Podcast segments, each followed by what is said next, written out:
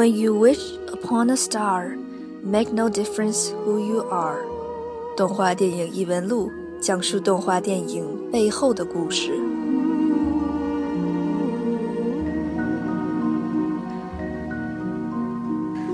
大家好，欢迎来到动画电影异闻录，我是阿月，我是阿田。对，大家有没有感觉到我们这个已经在下降的语速呢？对，其实好像我们上期说了嘛？要降低语速的事儿。没说，没说啊。对，反正就是我们现在就是因为收到一些评论吧，我们肯定会尽量尝试降低一下语速的。对，然后先声明一下，就是说，不是说因为我们特别紧张，所以说语速才特别快，其实就是因为我和阿田平常说话就是这么语速就是这么一个水平。对，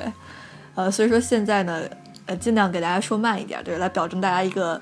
嗯更更容易这个集中精力的这样的一个情况吧。对，然后赶咱们今天赶紧进入今天的正题。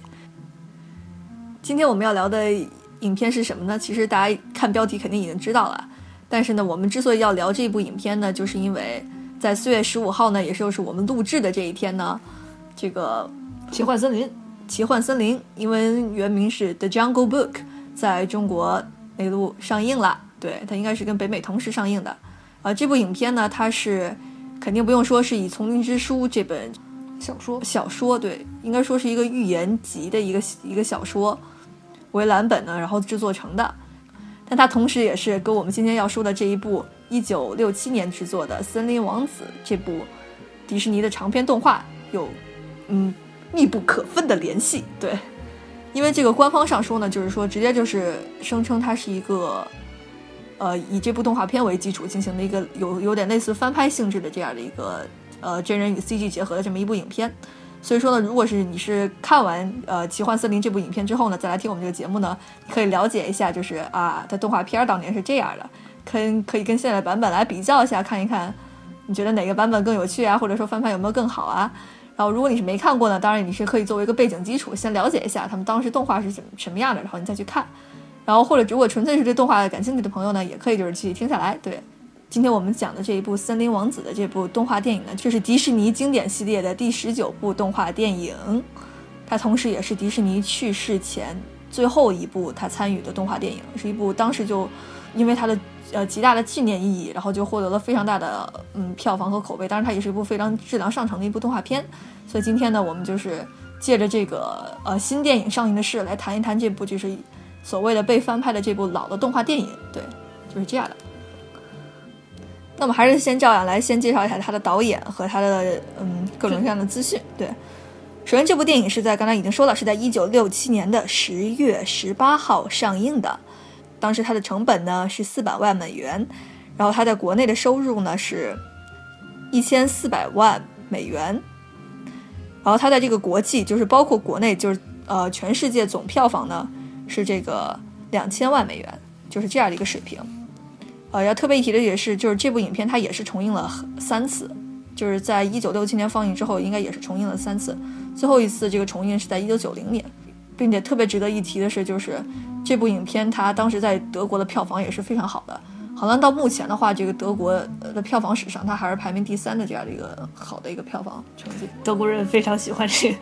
对我也不知道为什么他们特别喜欢这个印度故事啊，这其实是一个对，因为我们知道《丛林之书》是一个。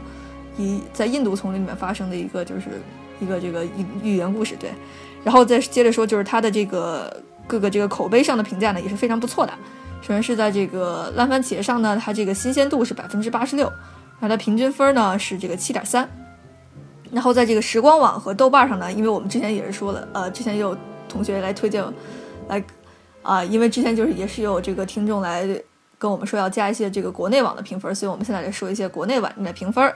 呃，就是其中包括就是时光网的这个评分呢是这个七点八分，然后这个豆瓣上的评分呢是七点七分，嗯，这些都是十分满分的，就是差不多总体上是这样的一个情况。说完这个影片的数据之后呢，我我们就来说一说他的导演，《森林王子》这部影片的导演呢就是迪士尼九位元老之一的 Wolfgang Raderman，有有人会叫他 Woody Reiterman，也可以这么称之，大家好记点，可以叫 Woody 就行了。然后 Reiterman 这个导演呢，他是。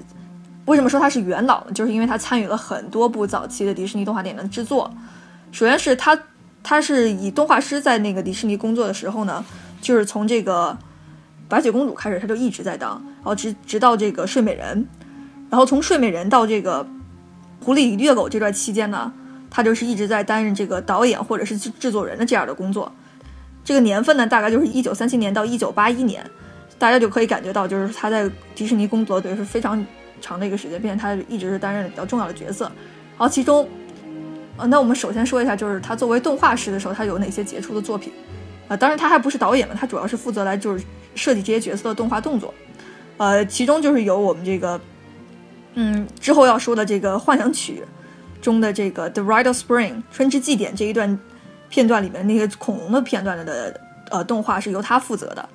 然后同时呢，就是也是之后应该要说的，就是伊老师与小蟾蜍大历险，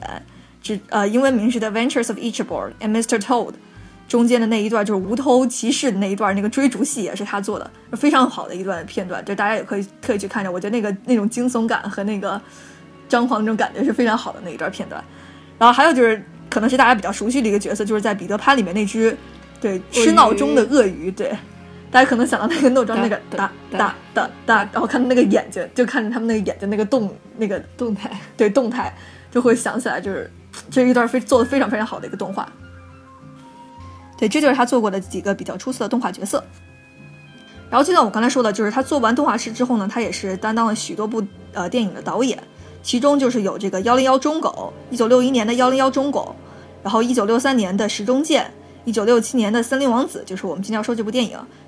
然后一九七零年的猫儿流浪记，一九七三年的罗宾汉，一九七七年的拯救小英雄，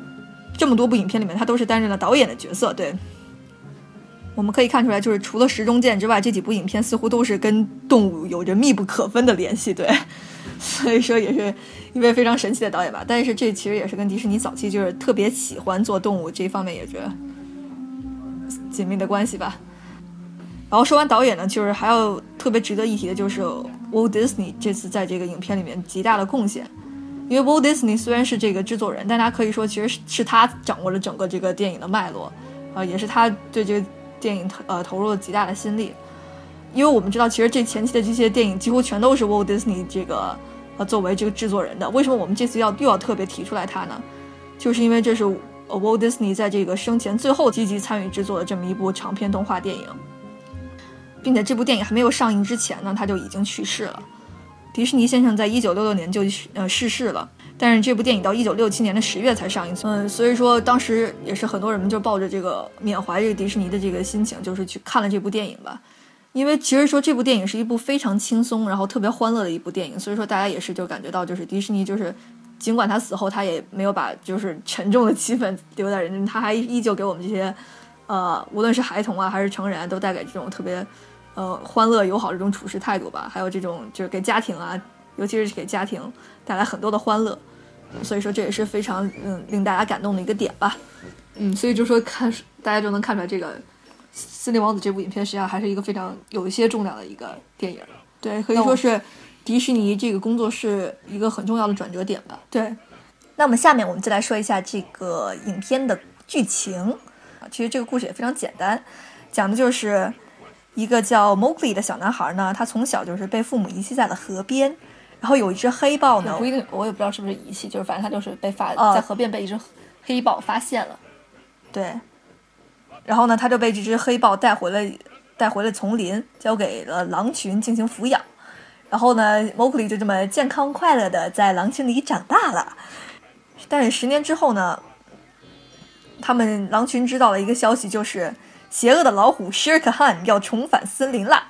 然后就是他们这个幸福的祥和的生活也一定会因为这只老虎而被打破。主要是因为呢，这个老虎特别的痛恨人类，他们就觉得如果把人类就是那个留在狼群里的话，一定会威胁到他们，并且这只老虎一定会杀死 Mowgli。对，所以说呢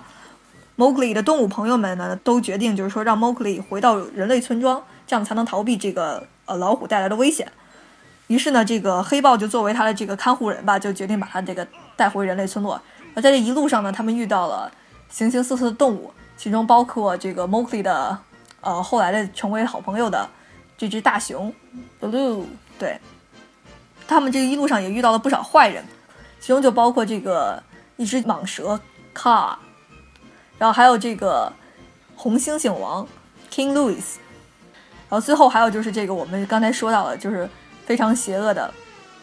老虎 Shere Khan，但他们也遇到了友善的生物，就是我刚才也说到，就是熊，还有这个一些友友善的秃鹫，对，还有还有一个就是跟他们没什么太大关系的哦。但我跟你说，我想说一下，就抱我对于 Vulture 就是这个秃鹫呢是否友善是抱有嗯疑点的。啊，好，那之后再说。然后还遇到了这个大象，呃，特别喜欢以这个行军队列行走的这些大象群们。反正遇到这些奇怪的动物，他们发生了一些奇怪的关系。然后最后呢，Mowgli 就是还是在人类小女孩的吸引下，重新回到了人类的村庄。对，就是这样的一个简单的故事。也是简单又有趣的一个故事。对，然后大家可能奇怪，就是说《Jungle Book》丛林之书呢是一部，我很多人知道就是一部比较黑暗的故事，并且它也是有许多个小小章回、小故事拼凑起来的一一本书。就是如迪士尼他们是如何把把这本书改编成这样一一个非常简单又直接的这么一一个电影的呢？他们是怎么来编出这样的故事呢？啊，下面我给大家讲一下，就是这个制作的时候，最初制作的时候，他们是抱着一个什么样的心情来制作这个故事的？其实这个、哦我觉得就是要还是要提醒大家一下，就是《丛林之书》本身是一本非常黑暗的一个书，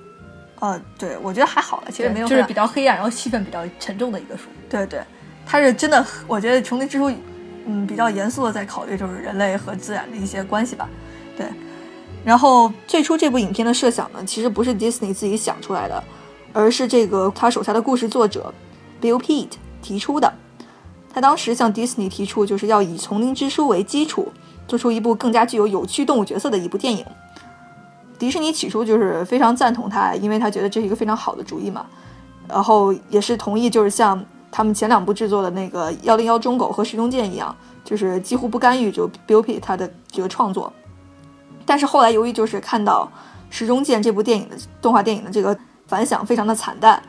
于是 Disney 就决定要完全参与制作《森林王子》这部电影，然后就是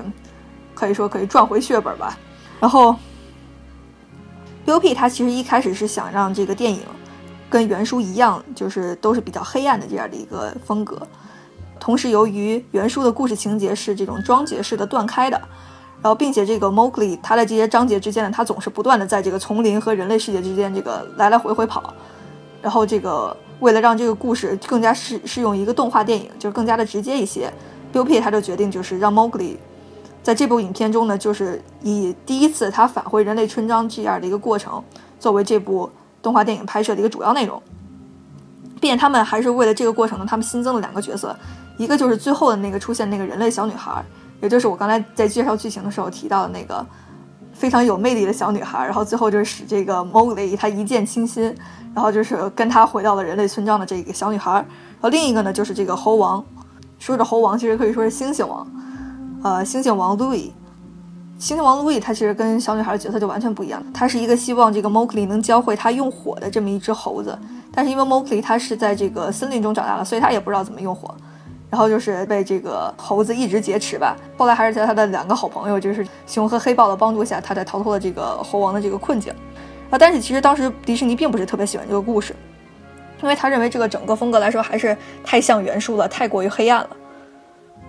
所以他当时就是没法避免的，就是与 Pete 发生了各种各样的争执，然后最终这个争执一番过后呢，就是这个 Bill Pete 就是算是忍不了吧，拒绝了就是迪士尼提出的要坚持对故事进行的改动，然后最终在这个一九六四年的一月离开了迪士尼工作室。其实我觉得这是一件挺遗憾的事情，因为就是后来我在介绍的时候，你会发现 Bill Pitt 他其实是一个我觉得非常好的一个故事写手，但是就是因为一言不合吧，就是离开了迪士尼工作室。因为他不是第一个，就是因为与迪士尼有一些意见不合，就在这个电影制作过程中就离开了工作室的这样的人。嗯，可以说有很多这样的例子，比方说《Fantasia》里面就出现了，就是呃，在制作第一个抽象短片的时候，就是他们也是雇佣了一位德国的导演来动画导演来进行这个制作，但是也是因为这个意见不合吧，然后最后就是这位导演也是离开了。所以说，我觉得某种程度上，迪士尼他也是在工作室里面作风是一个比较强势的人，对，比较这个。雷厉风行吧，就是，然后因为这个最开始这个故事写手走掉了嘛，然后迪士尼他也是坚决要对故事进行改动嘛，于是他就找到了写出来现在我们看到了这个版本的故事的这个人 Larry Clemens。当时就是 Larry Clemens 就是接下了这个写故事的任务，然后迪士尼当时一边递给了他《丛林之书》的这个译本，然后一边就跟他说：“你要做的第一件事就是千万不要看这本原书。”但是最后，Clemens 他其实还是看了，但是就像迪士尼想的一样，他就是把这个故事明亮明朗化了很多，把它变得气氛也更加的轻松，也是更加的这个诙谐与欢快，并且因为这些故事就是还是这种片段式的嘛，所以他当时他最初的时候呢是想用这个倒叙的方法把它们串联在一起，但是迪士尼呢认为就是倒叙就是非常的麻烦嘛，就是不太直接，他认为叙事应该更加直接一些。然后，并且他是更希望通过这些出色的这些角色、有趣的这些角色来推动故事的发展。所以说，还是让他放弃了倒叙的手法，还是让他就是直接把这个故事讲出来，就是顺序讲下来。其中我刚才提到这位就是愤然离开迪士尼工作室的 Bill Pitt，嗯，他的大最初他大部分的这些故事的一些设想呢都被废弃了，但是他所设定的这些人物性格都还是被完整的保留了下来。这应该是说让他，我觉得还是可以让大家比较欣慰的一点吧。就是说，其实我们最后看到的这个电影版本呢，是前后两位这个作者的一个努力的一个结晶，也是觉得这是一件非常庆幸的事儿吧。就是说，虽然他离开了迪士尼，但是他的这个一开始的成果还是有一点保留在最后作品里面。说完这个他们最开始制作的这个初衷和他们最开始就是发生的一些事情吧，就一些有趣的事情，我们来说一下就是具体关于这些电影的一些事情啦。就现在第一个方面呢，我们就说一下它的画面。或者你可以说，就是它的动画制作上的一些特点。这部动画制作呢，它其实是它在艺术上呢是有一些独特的特点，不知道大家有没有注意到？首先就是说，嗯，如果大家看过小飞象还有小鹿斑比的时候，大家有可能会注意到，就是这些动物的勾线呢，它们其实都是非常的圆润的。嗯，好，当我没说。就是他们几，就是当时他们这些最初这几部这个动画关于动物的这个动画电影，他们都是制作都是特别的圆润，然后。绘画都是特别的圆润，然后同时也是这个，就是那种完全闭合的那种优雅的曲线吧，你可以这么说。但是这部里面呢，就是主要负责他们的角色设计的这个人呢，叫 Ken Anderson。他在这部电影里面呢，相比这些圆润的曲线呢，他是使用了大量这种比较具有艺术性这样一些粗糙的这样的一些边缘来进行勾边的。你可以说是来表现毛发呀，或者是说就是一种触感吧。如果你就看的话，其实说白了就是有一点就是像那种。呃，拿简笔画出来那种感觉，对，就是有这样的一种特质的这样一个绘画风格。其实我觉得这个一部分是因为他这个绘画风格的原因，我觉得一部分也是因为就是当时他们有一个技术，就是就是其实，在幺零幺中狗的时候，他们就已经开始有这个技术了。因为他们最开始制作的时候，就是像我说的，就是在比方说像 Dumbo 小飞象那些制作的时候呢，他们是必须把它这个清清楚楚的画在板子上，然后用照相机拍摄，然后这样把它们拍到胶卷上的。但是到后来这个时候呢，就是在幺零幺中狗的时候开始呢，他们就是开始使用一种技术，这种技术具体是什么呢？就是他们不需要再经过拍这一个步骤啊，他们可以直接把自己在纸上画的东西呢，通过这些一些涂料和这些曝光的一些手法吧，就可以让它把这个在纸上画的边缘的这些东西直接就显现到胶卷上。也是因为这个原因呢，就是说使他们这些边缘的这些。呃，颗粒啊，粗糙这些，就我觉得在胶卷上就显得一些更明显了吧，所以我觉得这也是一一个原因。然后后来特别值得一提的就是我刚才说到了这个角色设计嘛，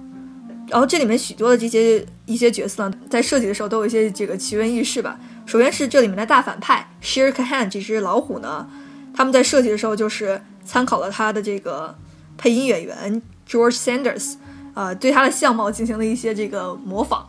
呃，然后来设计出来这个老虎的这个形象。另外一个比较有趣的角色设计呢，就是这只红猩猩王的舞蹈动作的设计，可以说是舞蹈，也可以说反正就是扭动的一个设计吧。对，群魔乱舞的设计。对，这个设计是怎么来的呢？就是当时在给这个红猩猩王的配音员 Louis Prima 进行试镜的时候呢，他们为了这个试镜成功嘛，就是临时做了一段小表演。他们就是跟以这个小表演为原型，然后就是。对，然后夸张了一下，然后做出了这个舞蹈设计，然后也可以说是阴差阳错吧，就是做出了这么一段非常好的动画。然后其实，其实我们今天说的这个导演呢，就是这个 Razorman 这个导演呢，他其实有一个特别著名的一个特点，就是他特别喜欢用之前迪士尼呃电影中已经有的这个这些动作，以这些已经有的动作为蓝本，然后来制作他剩下这些动画电影的这些动作。说白了就是。不怎么创新，对吧？就是拿过来用，拿过来用这样。实际上这个不是不怎么创新的问题，只是他觉得就是原来那些经典的比较好，然后为了省经费，然后就拿过来用。对对对，就是鉴于这样的思想嘛，他他不是说直接就一帧一帧复制那样的啊。虽然这样的事儿好像他后来也干过啊，就是直接一帧一帧都是一样的，呃，但是在这部电影里面，它主要还是一个参考的。首先是说，就是在最开始的时候，那个 Mowgli 他在那个狼窝里面被养大了嘛，那些狼的那些动态呢，它都是。参照了一些他们幺零幺中狗里面一些特别狗的动态拿过来直接用的，而这个 Sher Khan 这只老虎呢，还有那个 Bagheera，就是这两只猫大的猫科动物吧，它们都是根据一些真实的这个纪录片绘制的它们的动作。然后同时大家非常喜欢这只熊 Blue 呢，它也是有这个真实的这个影片作为基础进行的动画设计。然后这个这里面这个最悲所谓的最悲催的角色吧，这只蛇卡。因为他没有手嘛，所以为了给他更多的表现力，就把他眼睛做的特别大，让他可以有更丰富的表情。然后同时呢，就是让他那么长的身躯，也是为了方便他，就是做出各种各样这个神奇的动作。然后同时就是他们还甚至给他这些身躯是有了一些这种手的这种动作。对，就这样的，这就是有关这个角色设计的一些有趣的事情吧。嗯，大概咱们就可以说到这里。好，下面我们终于就是要谈一个重头戏了。刚才我们其实说了很多次，就是这是一部。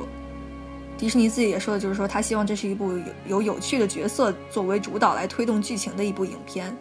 那么这里面这些角色呢，也很多是让我们喜爱的角色。我们下来下面就来谈一些这些角色以及给他们配音的这样的一些人。对，首先阿天，我就问你吧，就是说你觉得你最喜欢哪个角色呢？这些诸多的角色里面，我又是还拥有平等的爱。嗯，你就是谁都喜欢是吗？对，那好吧。你你不选择就是什什么都不爱，你知道吧？其实，呃，你我觉得我最喜欢的还是估计还是那几个主角吧，就是那个 Bagheera 和那个那个熊 Blue，还有那个 Mowgli，Mow Mowgli Mowgli 呀，就是那个小男孩儿，就这这是最主要的三个人吧。嗯，同时我也很喜欢那个小女孩儿。好。然后我觉得，就是因为我觉得这几个人性格也挺饱满的，就是，呃，就是那个 Bagheera，就是那个黑豹呢，是一个一个怎么说非常善良的一个人吧，你懂我的意思。但同时他也是个比较现实的一个人，嗯，就是他时刻都非常警惕，就意识着就说，知道就说毛格丽如果继续待在森林里头，可能会面临非常多的危险。然后他在这里头呢，也是一个非常类似于父亲式的人物，一直在就是。对那个毛格里进行谆谆教导，说啊，你不能干这个事情，你就是不能干。然后，但他但他也实际上没有什么给什么特别多的解释，就你别干就行了。每一次跟毛格里就是这么说。然后那个，我觉得他像个老师吧，对，是一个老 严厉的严厉的老师。嗯。然后那个巴鲁呢，就是一个更像一个类似于朋友的这样一个角色。嗯。然后他呢，就是有点，就是本身就是有点蠢了。就是比较有时候做些事情不过脑子，就是主要就说啊，这个生活就是快乐就行了，何必让自己这么痛苦、这么纠结的？你想干什么你就干什么。但，所以他那个对毛格里主要是呃，第一开始取到一个就是舒缓他那种就是呃不想回到人类世界那个心情那样的这样一个角色，郁闷的心情。对，同时也我觉得在很多程度上就是都也是帮助了毛格里吧，在这种就是帮助人就是那个舒缓他们这种心情的情况下，是一个非常欢乐的非常。有意思，并且在最后情况下也是，也是救了救了毛格里这样的一个人吧。嗯，那好，就是，呃，为什么我要特别提一下，就是这次配音和这个演员之间有密不可分的关系呢？是因为就是动画这次导演呢，就是他明确说的，就是他们在设计角色的性格，还有就是设计角色的时候，他们就是考虑到了这些配音者们的特性。当然，这两个是互相磨合的啊。他们两个边筛选，无论筛选的时候，他们也讨论动动物的特性。但是，他们这次在设计这个动物和帮他们设计台词的时候，也考虑了一些这些配音员的特性。呃，所以说呢，可以说这些呃动物呢，都多多少少有一些，无论是他们说的话，还是他们这种举止呢，都多多少少有一些就是像他们这些配音者。那其中我就是说几个就是比较重要的人物吧。最重要的这么一个配音者呢，就是呃，也是在这这一次配音中他一举成名了，就是这个 Phil Harris 配音的 Blue 这只熊。对，为什么他我说他一举成名了呢？他其实之前也是一个非常有名的，在这个呃在电台上非常活跃的这样的一个呃当时的这个呃真正的那种 radio 啊，不是这种网络电台，就是那种当然正常的电台上特别活的活跃的这么一个歌手吧。但是他其实年轻受众的话，并不是那么了解他。那通过这一部电影之后呢，他扮演这只熊，他唱了那首非常有名的歌，就是《Bare Necessities》，就是生活必需品。对你中文翻译，你可以说是生活必需品。对，就是他通过这么一首歌，然后就是呃一曲就获得了大家的喜爱吧。呃，所以就是也是因为他在这一部配音配的特别好的原因，然后就是后来也是让他在。好几部迪士尼的电影里面都进行了配音，并且我觉得是给一些类似的角色配音，其中就包括这个《猫儿流浪记》里面的这个 o m a r l y 然后还有这个就是那只流浪猫，流浪的男猫，对，就是那种他配的那种角色都比较潇洒那种，对对，生活特别快快活的人，对，还有就是这个《罗密汉》里面的这个 Little John，就也是那只熊的那只角色，Little John 这个角色本身就是设计上，我觉得就几乎是完全一样，是态度上更是相像。所以说这个 blue 对与与 blue 是特别相像的，所以说我觉得让他配音就是是一个非常好的选择。嗯，对，所以说这是第一个要说的，就是 Phil Harris 这个嗯，因为配了这部影片呢，就是重新获得了这个很多年轻观众的喜爱的这么一部一位歌手，是歌手吗？嗯，他原来就是歌手，但我是说他也是个抗议员，对对对对，他也是一个喜剧演员，对，他是多职吧。然后，然后我下面就要提的这几个配音演员呢，是迪士尼的常驻配音演员，就是他们可以说是专门给迪士尼配音的吧，你可以这么说。呃，第一位呢，就是这个给这个 Car 这只蟒蛇配音的配音演员，名字叫 Sterling Holloway。Sterling Holloway 他第一次配音呢，是在小飞象中为这个 Mr. Stock 配音，后来他也是给这个小鹿斑比里面这个成年的 Flower 配音。嗯。然后他后来呢？他就是那个臭鼬，对对对，就是那个臭鼬。其实我觉得他话挺少的，那只丑鼬。对，然后后来他作为这个旁白呢，他给这个 Shrek Belarus，还有这个彼得与狼，彼得与狼这个在这个呃 Make My Music 里面这个片段里面呢，作为这个旁白出现。还有几个比较有名的角色呢，就是在这个爱呃《爱丽丝漫游仙境》里面，他给这个柴郡猫配音。但是他其实他最有名的这个角色呢，就是。他是 Winnie the Pooh，就是我们的最可爱的小熊维尼的这个配音者。对，其实我觉得这个反差也挺大的，因为大家要是听的就是《森林王子》里，他是配一个非常邪恶的角色，对，配这只邪恶的蟒蛇。但是你可以想想，他那边他就可以配小熊维尼，小熊维尼就是那种声音特别虚虚的那种感觉。对对对，就反正就是很神奇吧，就是声优都是怪物哈。对。所以就是因为他在这个配音迪士尼的这个电影配音上有很多这个功绩吧，他也就成为了，也是成为了一个 Disney Legend，就是说迪士尼传奇，啊，在一九九一年成为了一个迪士尼传奇，然后他也是第一位在这个配音类里面获得了这个奖项的人，对。然后我们下面说的第二位这个比较重要的迪士尼这个常驻的配音演员呢，就是这个 J. Pat O'Malley，他这次是在这个。森林王子里面呢，是给那个哈蒂上校，就是那只带头的大象配音。他其实配音的这个篇目就相对少一些。他是在这个 Mary Poppins 里面给这个玛丽泼平斯啊，玛丽泼平斯里面给这个 Cockney 配配音过。哦，我知道，玛丽这个是叫《欢乐满人间》哦，《欢乐满人间》里面对中文名是《欢乐满人间》里面给 Cockney 配配音过。然后同时他在这个《伊老师与小蟾蜍大历险》中呢，也给这个诸多这个。路人角色就什么警察呀，呃，Winky 呀，Zero Proud Button 啊，这些路人角色和一些呃配角配过音，对，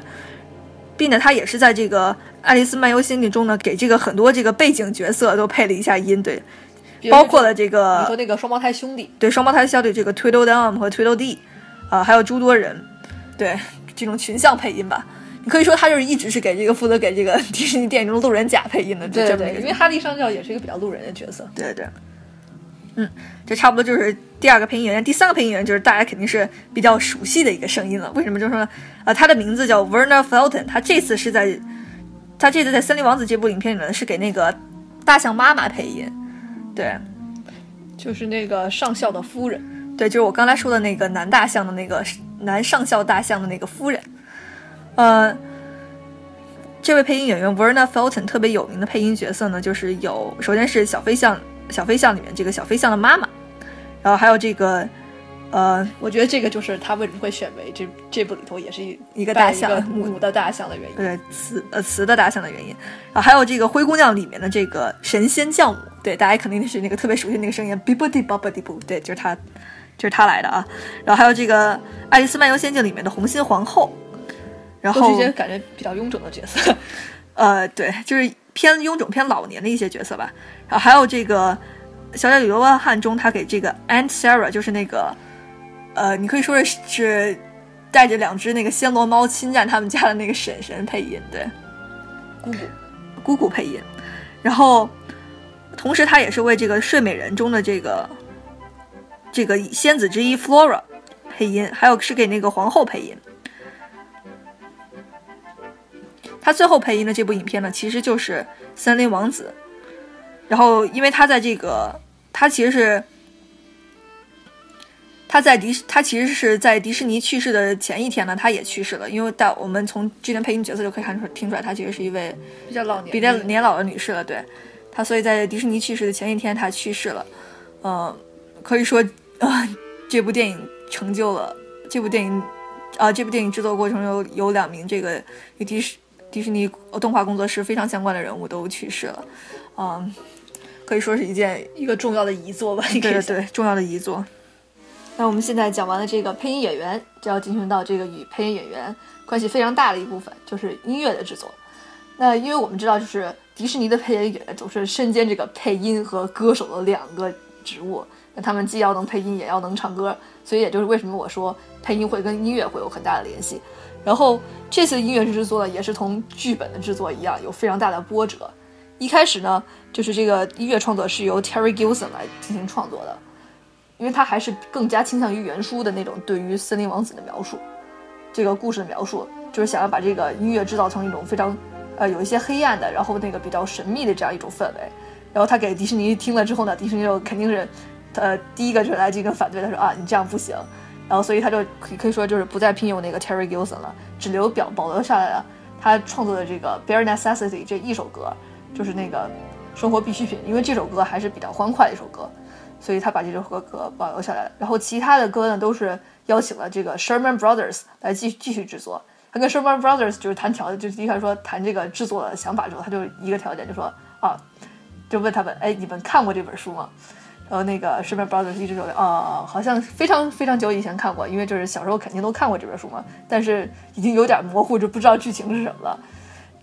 然后那个迪士尼就说，那好的，就是。我们就是这个要求呢，就是非常简单，就是做一个非常轻松愉快的这样一个呃迪士尼感非常强的一个电影，不要想像它原书一样就弄得那么那个黑暗。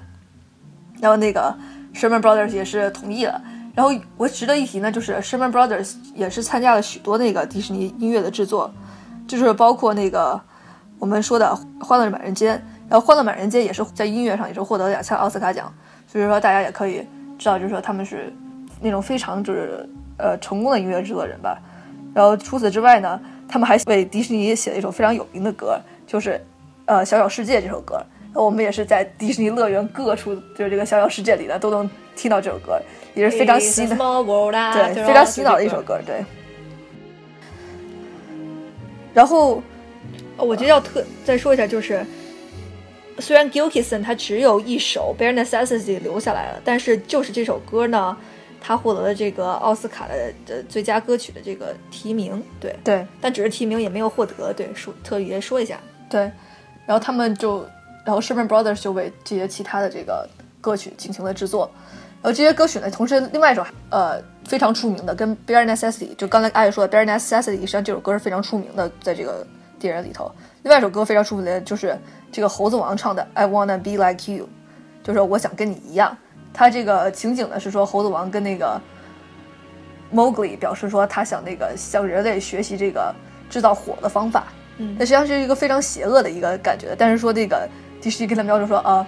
你们要做这个非常轻松快乐想的，所以他们就是在这个中加了很多就是那种猴子那种相互那种叫啊，然后回应啊这样的一个东西。然后呃非常有意思一点的是说，就是这个 Phil Harris 就是那个熊的配音者，在这个音乐创作中起到了非常大的作用。就是为什么？就是因为他们有一段，就是说，就是猿在互相叫嘛，没有任何意义的一些象声词，就他们在互相吼。然后这个时候，那个 Phil Harris 他就是就进来就说啊，我说我觉得这个这样的方式太不自然了，就我觉得我在这个里头我不会说这种话的。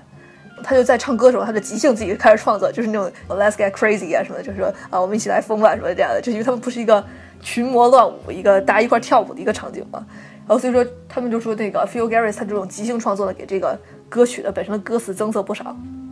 呃，是一个非常有价值的一个建议者。我其实我想补充一句呢，就是说 Phil Harris 这个人，他不仅是一个非常优秀的即兴音乐创作者，他也是这个一个非常优秀的这个呃即兴的一个词作的一个创作者。因为就是在他为这个片中的这只笨熊吧，呃 Blue 配音的时候呢，他当时就觉，他当时看这个台词本，就跟这个呃迪士尼的这个工作人员就说说，我觉得你们这个台词写的太僵硬了，正常的这个人是不会这么说话的。于是他就是完全就是根据这个台词的大意嘛，然后就是即兴创作了这个台词，然后就是进行了录音，然后大家就感觉这个效果非常的好，并且也非常具有这个熊这种轻松愉快，然后这种慵懒的这种特质。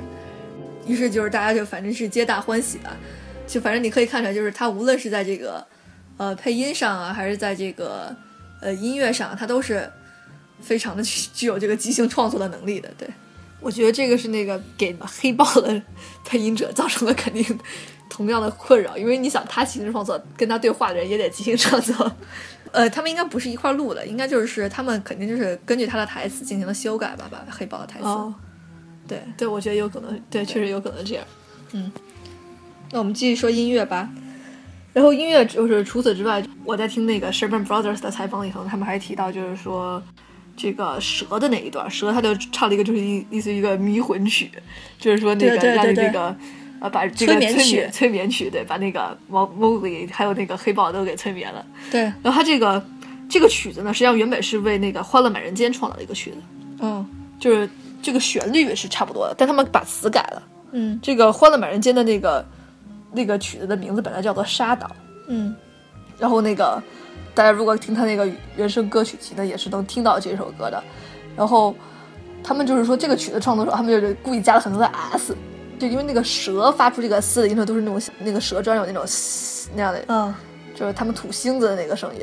然后就说他就觉得就是加这种很多嘶的话，就是特别特别好玩这样的。然后那个大家所以就大家听这个歌的时候可以发现，这个这个歌里有特别多的 s。嗯，对，但他们说这个歌词里面对，但他们说发音是吧？对，但他们说最后就是也有点遗憾的，就是说没有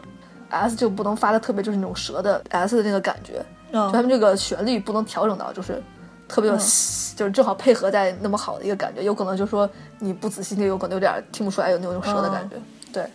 这还是比较有遗憾的一点。我还想说的就是这个秃鹫的这个曲子，因为他们这个 Sherman Brothers 他们就说他们创作这个。呃，秃鹫曲子就是参考那个披头士的曲子，因为他们说，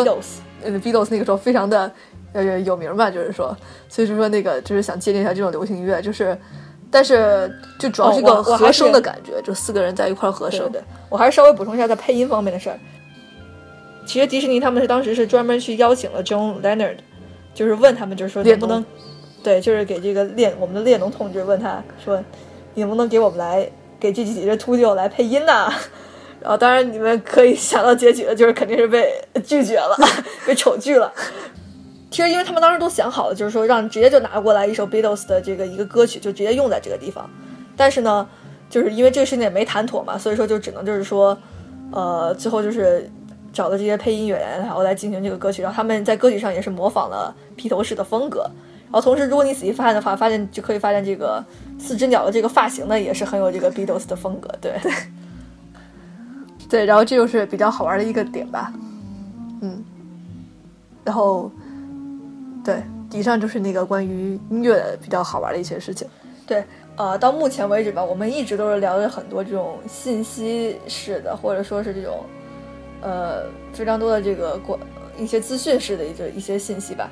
嗯，最后，最后就是在这个节目结束前呢，我们还是就是，呃，很主观的来分享一些对我们这些。呃，这个影片的一些故事上的一些想法，还有他的一些角色上的一些想法。呃，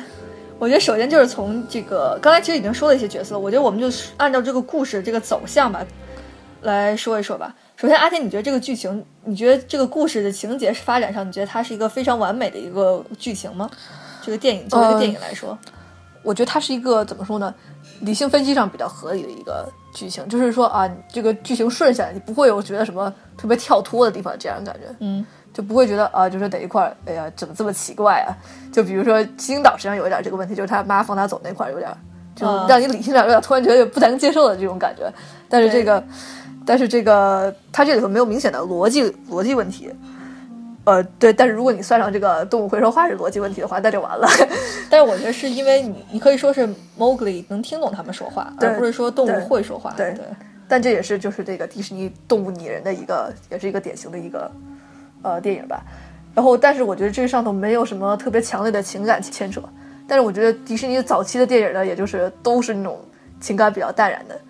统一的就是想制造一个比较欢乐的气氛，嗯，对吧？就比较有意思。你刚才说是说逻辑上没什么漏洞，但是我觉得它逻辑上没什么漏洞的原因是因为它故事特别的简单。丛林之书本人讲的是 Mowgli 来来回回往返丛林与这个人类村庄好几次，所以说他本人情节是非常复杂的。他们就是把这个过程简化再简化，然后做出了这样的一个故事。它故事情节上其实是一个非常简单的一个设定，所以说你也很难发现有什么太大的逻辑漏洞。对，其实我就觉得它没有逻辑漏洞的原因就是它很简单，并且很多人也会认为就是这个故事就是一个很平常的一个冒险故事吧，没有什么太多的起伏啊，没有什么太多的这个波澜这种感觉。嗯，但是我觉得就是我我整个观影体验是非常好的。虽然你刚才说就是说你觉得迪士尼前期的动画都是情感起伏没有那么大的，但是我特别想说就是我觉得我在看这部影片的时候看到那个。呃，虽然我知道当时那个熊啊，Bl- Blue 那只熊它没有死，但是我看到这个它躺在那里的时候，我觉得特别的感动，我都觉得我要流出泪来了。我也不知道为什么，我的这个我我对我觉得我的这个影片还是很有共鸣的，还是很有感的，还是很有我觉得里头我是说几头几个情节，就是情感的处理，实际上也是有一些细腻的，就是说它逻辑上也是非常合理的。就比如说它中间，就是包括、我们谈情感不谈逻辑，逻辑刚才已经说过了哦。我就说就是情感上，比如说那个就被那个黑豹然后警告，就说你不能把毛格里一直留在你身边，嗯就是说他总有一天要回来人类社会的，就像那个鸟和要和鸟住在一块儿，你也不能许一只黑豹一样。对，他说是，他就说这个话。然后这个时候巴鲁心里就有点转变，就是他有点不想就是把那个毛格里继续带在身边了。就我觉得这里头就就是对于那个巴鲁的心境的转变，就是也是非常细腻的，然后也是个他也是个非常重要的角色，以及他最后就是说那个一直帮助毛格里，然后那个还就是怎么说，在有可能牺牲性命的情况下，依然帮助毛格里，观众会最后觉得非常的感动。嗯，就是他是一个给我们羁绊感很强的感觉，就是像当我们观众一起和就是这个毛格里斯探险穿过一个如此危险的一个森林的时候，他也像一直陪伴在我们身边一样，然后最后甚至是不惜就是牺牲自己的生命来保护我们，所以就我觉得就为什么你会情不自禁的流下眼泪的一个感受。对，然后同时我想想说一下啊，你继续说。啊，对我就是再补充一句，就是说你刚才不是还说吗？说迪士尼前期的动画电影没什么感情，这个哦，我忘了波兰吗？匹诺曹，不是匹诺曹，不是。其实我想说，就是说很多的都有很多的这个情感波澜，无论是小飞象，小飞象啊，对啊，你你，所以我不知道你打脸打的啪啪的。那我说你刚才说这句话的时候动动了什么哪根筋？小飞象不用说的，就是一个呃与母亲的这样一个分开啊，与母亲的一个重聚啊，然后与他这个纵身一跃啊。虽然他那个整个是一个非常音乐化的一个形式，然后是画面有的时候是非常魔性的一些处理方式，但是它整个这个在情感上有很多地方还是非常令人动容的。然后还有一个就是我觉得就是一个非常重要的情感大戏呢，就是小鹿斑斑比，小鹿斑比不用说嘛，就是很多人的童年阴影，这也是，就是看到小鹿呃斑比的妈妈被杀的那一刻，那一这 简直就是童年阴影。就迪士尼又开始了他的典型的丧父丧母情节。对对对，其实我们看到早期这种什么跟母亲分别啊，或者是跟朋友之间的这种情感，还是非常出现的。还有跟老师的，就比方说就在就是他们的前一部《时钟剑》里面这种情节情感，我觉得还是挺突出的。应该说迪士尼不管是早期还是什么，他们情感其实也是很充沛的情感的，只不过可能表现的是带过的时候比较处理的比较淡然吧。因为就是我们再回归到《森林王子》这部来说吧，就是虽然我刚才说我感，我当时非常感动啊，觉得眼泪都在眼眶里打转这种感觉，但是怎么说呢？就是你看巴路死的时候，他还没死过三秒呢，你知道吧？他就已经开始就又醒过来，然后在那喃喃自语评论这个黑豹对他的这个评价了，评论黑豹对他的赞美了，就已经开始。嗯，它还是主要是为了让你就是非常轻松，想让你一直在笑的这样的一部电影。嗯，这也是迪士尼，就是我最开头说的一样，就是迪士尼它也是一直希望制作就是让大家感觉非常轻松，大家特别欢乐的这样的电影。你接着说啊，铁，刚才想说啥？哦，对，然后我想表明一下，我之前不是说我有对那个秃鹫有一个态度吗？你不是说那个你觉得秃鹫是一个还比较欢乐的态度吗？啊，因为我听了他那个音乐制作者的发言嘛，他们不是说他们创造这个 Beatles 呃那一段嘛，就披头士那一段音乐嘛，他们说这个秃鹫实际上那个心态就是非常虚伪的，因为你知道，就是秃鹫就是在死人的旁边才会那个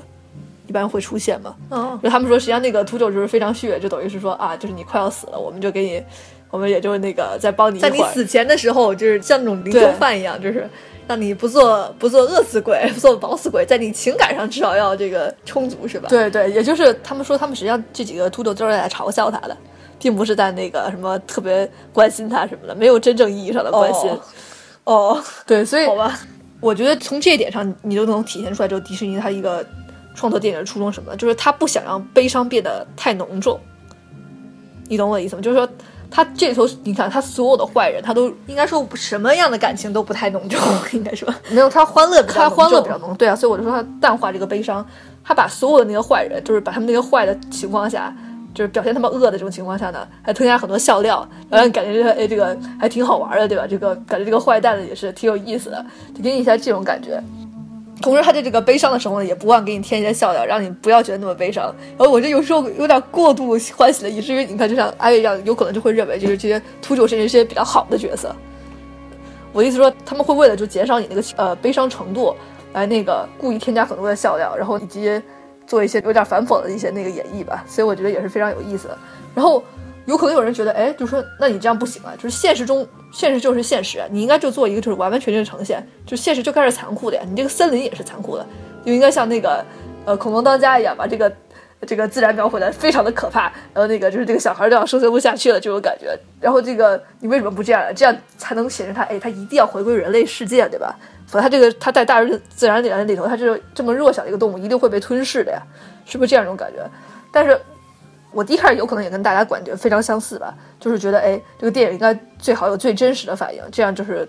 观众们也都有一种真实感嘛。我们不需要这种虚假的欢乐，对吧？我们不需要一种呃每个都是大团圆结局，对吧？干嘛干嘛非要都大团圆结局啊？就是你能死个人，不是也挺正常的吗？但是就是我在那个听到就是小王子里头，有很多人就看到那个大王子最后长大之后变成扫烟囱之后，很多小孩当场就哭了。对我们说的是这个呃去年上映的，今年上映还是去呃去年上映的这个小王子对马克奥斯版。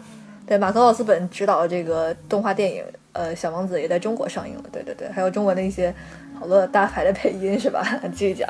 对，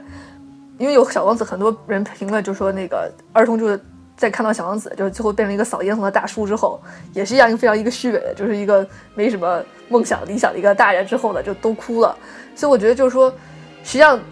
对于一个家庭观看，就是孩童的感受是非常重要的。你有可能觉得，哎，我们这个心理承受范围很高啊，就是说，哎，他们那个随便死几个人什么的也无所谓啊，然后那个，然后就是我们把那个坏人描写的特别坏什么的也无所谓啊。但实际上，一定上程度上，我觉得就是儿童有可能是接受不了的，并且就是说，我觉得就是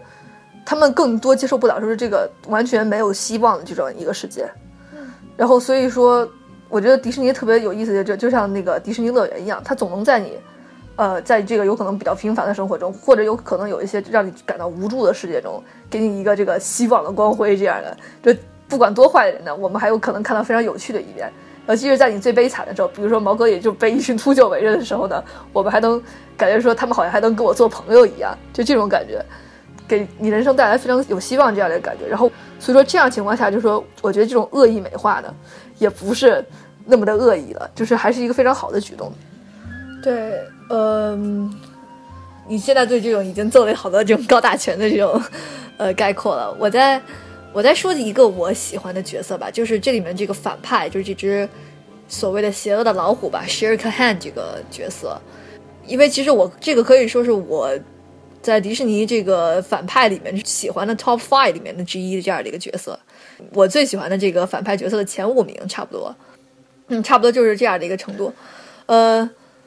为什么我这么说呢？是，其实我刚才一直都说，迪士尼他希望这一部电影是由有趣的角色推动剧情的这样的一一部电影。这里面角色真的非常有趣。就是说，虽然我刚才说他没有什么太大的情感的波动，就是我们也刚才说了，他把悲伤的情绪全都美化了，整个大家感觉是非常欢乐轻松的，没有什么太沉重的这个感情变化，也对。但是就是情感上我们没什么太大波动，故事上我们觉得很简单。但是唯一让我们觉得非常有趣又非常专注想看的就是什么，就是这些丰富多彩有趣的角色。其中就是我们这个大反派嘛，是非常重要的一个角色。这只老虎首先它动作做的是非常的完美的，它没有把它完全的拟人化，尤其是在它行走的时候，你可以看到它肩胛，呃，我我说肩胛骨有点不太对，就是你可以看到它肩膀，对，你可以看到它肩膀就是耸出它那个呃皮。的那种呃褶皱，就是来回这样的耸动。我的这种呃动态，我虽然说他们参考了这个真实的老虎动作，他们是非常肯定要参考，对，没法画出来。他们是非常认真的参考了的。还有就是他无论是他捕杀猎物的那个状态啊，还是他那种玩弄猎物的那种状态，都是非常真实的刻画的。然后同时就是呃，它不仅是具有动物性嘛，它还具有这个拟人拟人的这种特征嘛。拟人的特征里面就是什么？就是他是特别的自信与优雅的这样的一个反派。嗯，我觉得就是说，在这样的一个简单的故事里面，这个反派没什么太多的背景故事。他的唯一的背景故事呢，就是说他特别痛恨人类，因为就是呃，毕竟他特别害怕人类的火和这些呃攻击武器吧。嗯，所以这就是他想杀 Mowgli 的原因。他只有这么一个背景交代。他出场的时间其实也非常短，但是在这短短的几个时间里面呢，你。你就从他的一举一动，这些优雅的一举一动，这种这个非常自信，而又这个无论是他那种身威胁性，啊，对，自信又充满威胁性的这些举动里面，你就能知道，哇塞，这一定是一个非常厉害的反派。就是，比方说，他就可以，他说我倒数十个数，你随便跑，我就是给你一次机会。他当然是跟 Mowgli 这么说的，当然 Mowgli 没有跑嘛，这也让他恼羞成怒。嗯，但是从这句台词里面，我们就可以感受到，就是这只老虎它不是一般的老虎。它是一个对自己的能力拥有绝对自信的这样的一只老虎，甚至这个狼群啊、熊啊都要惧它三分的这么一只这个，呃，称霸称霸丛林的这样的呃一只老虎。我最欣赏就是它这种优雅的、威胁的这种呃，短短几分钟就能从它这动作中体现出来的这样的一种特质。对，好，对我们最后来讨论一下毛格丽这个主角，为什么要专门讨论他呢？其实。因为我们刚才说了很多动物角色，无论是黑豹啊，还是熊啊，还是老虎啊，还有秃鹫啊，这些角色其实都，你可以说你光看影片的时候，你会觉得这些动物角色好像都比这个人类小男孩要有趣。这个人类小男孩好像换成谁都可以，对吧？观众自己也可以去代入。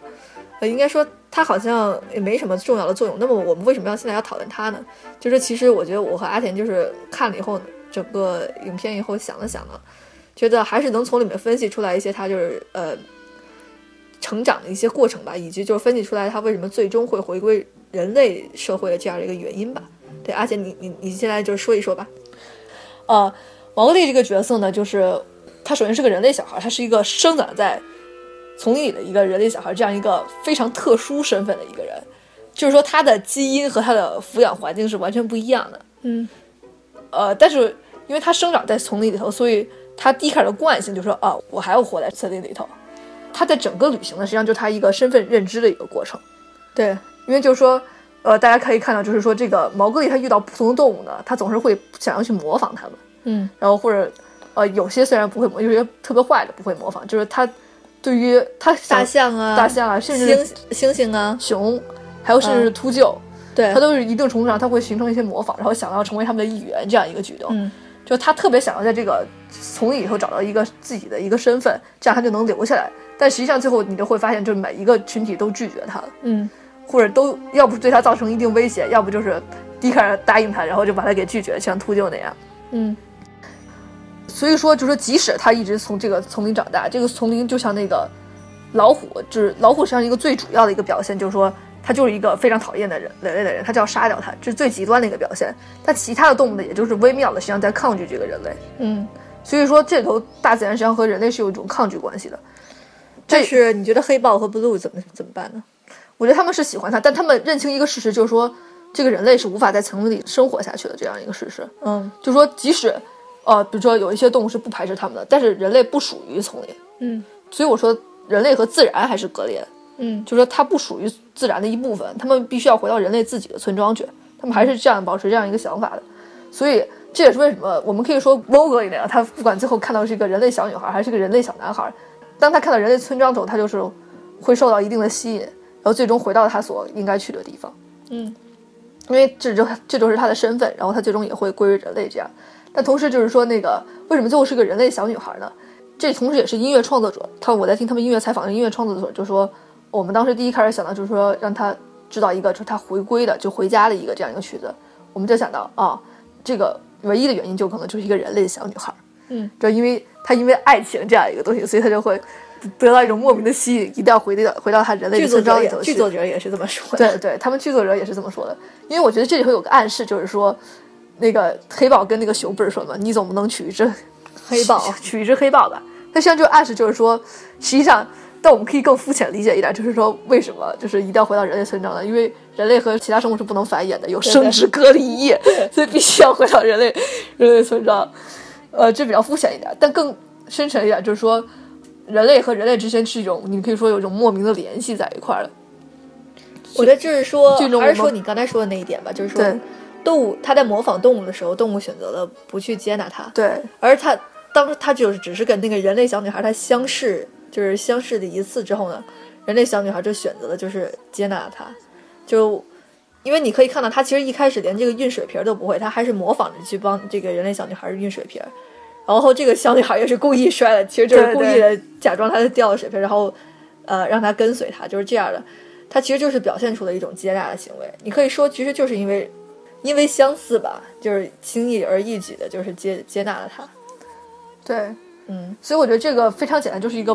这个旅行的过程，穿越丛林的过程，就是毛戈利不同不停的就在尝试，就跟各同的群体不断尝试，就是啊，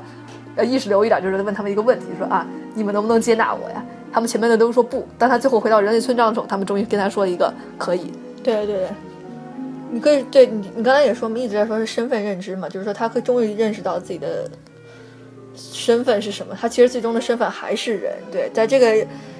在《丛林之书》里面是不是这样？我们在说，就是但是在这部迪士尼的这部动画影片里面，他们是想表达就是这样的一个意思。对。然后这对他的动物朋友呢，实际上也是有一点儿有一点儿小小的悲伤的离别的悲伤。对对对，嗯然后我最后还是想跟大家推荐一下，就是这个片子里头我非常喜欢的一个场景什么的，就是最后这个小女孩要接水的那个场景，她看到这个人一个小女孩接水的一个场景。这个音乐的创作呢也是非常奇妙的，就最后他们写的这个叫做《My Own Home》，呃，这个歌也是非常奇妙，就是他们音乐和动画是分开创作的，就是他们都知道是啊，他们看到了一个小女孩，嗯。这是这是确定的，但他们这个小女孩在干什么是不确定的。嗯，然后他们就都分头去写，然后有一天他们说啊，我们就这个音乐合一下创作就在那个食堂里头就碰见了，然后我们就交流一下，然后给他们看点，就他画的是什么东西。然后特别奇妙的是说，他们完之前完全没有说这是一个小女孩在舀水的一个动作，嗯。然后他们音乐创作的就想的就是一个小女孩在那儿就是舀水的时候唱唱的一个歌，嗯然后他那个动画创作的也是一个小女孩在舀水，嗯，他说他们就是完全的就是贴合在一块儿了，他说就像一个命运般的一个组合。他们说这个片段，然后我自己觉得这个呃片段也是非常的美，就是人类世界这种吸引的感觉特别强。我觉得如果我是毛克里，我也我也会那个跟那个小女孩走的。对对对，所以推荐就是大家一定要去看这一段，这是非常美的一个那个片段这。说白了就是最后一段，对你看到底就可以了。对，然后今天这部对《森林王子》这部一九六七年上映的，也是迪士尼的，你可以说是迪士尼的遗作的这么一部动画影片的评论就到此结束了。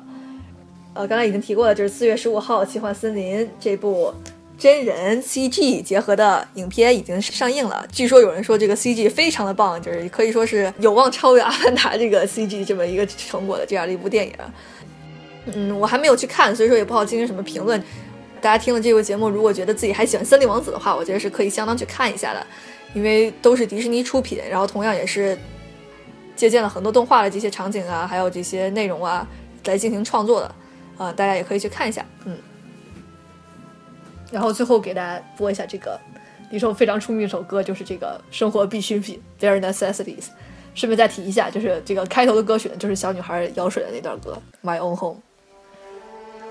那在这首《Bare Necessity》中，希望大家的生活都越来越愉快。嗯、这期的节目就到此结束了，拜拜！我是阿月，我是阿田。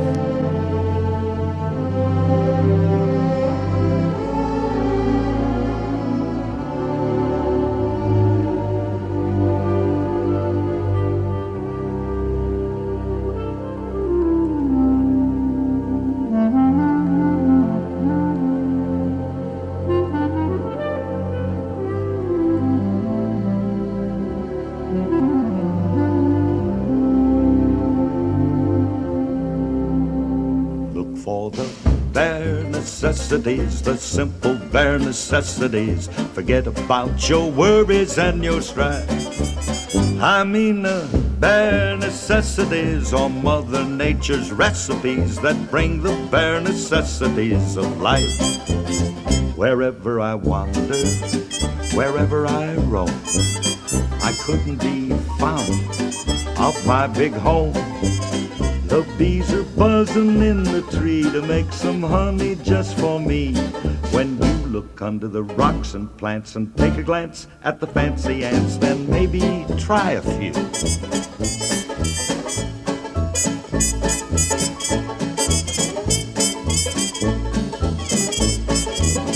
The bare necessities of life will come to you. They'll come to you. Look for the bare necessities, the simple bare necessities. Forget about your worries and your strife. I mean the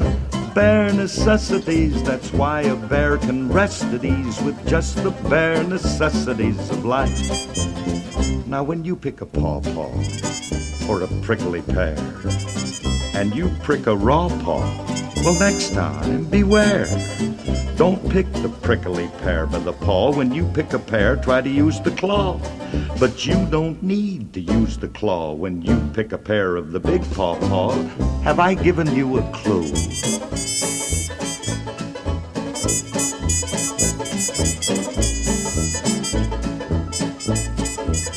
The bare necessities of life will come to you.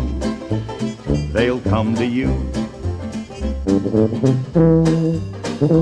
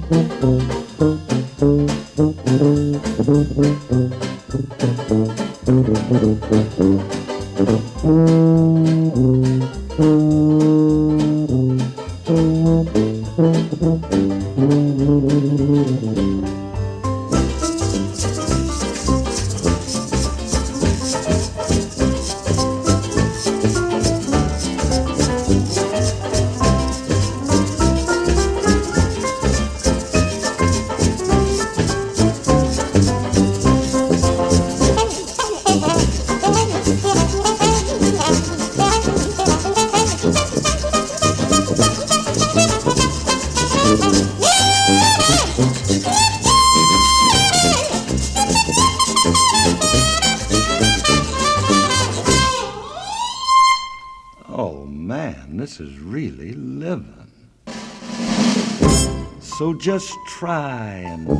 relax. Yeah, cool it. Fall apart in my backyard. Cause let me tell you something, little britches. If you act like that bee acts, uh-uh, you're working too hard. And don't spend your time looking around for something you want that can't be found. When you find out you can live without it and go along not thinking about it, I'll tell you something true. The bare necessities of life will come to you.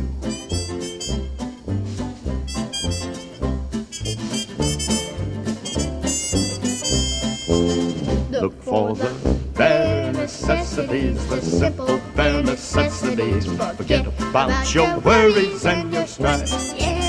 I mean the bare necessities. That's why a bear can rest at ease with just the bare necessities of life. Yeah,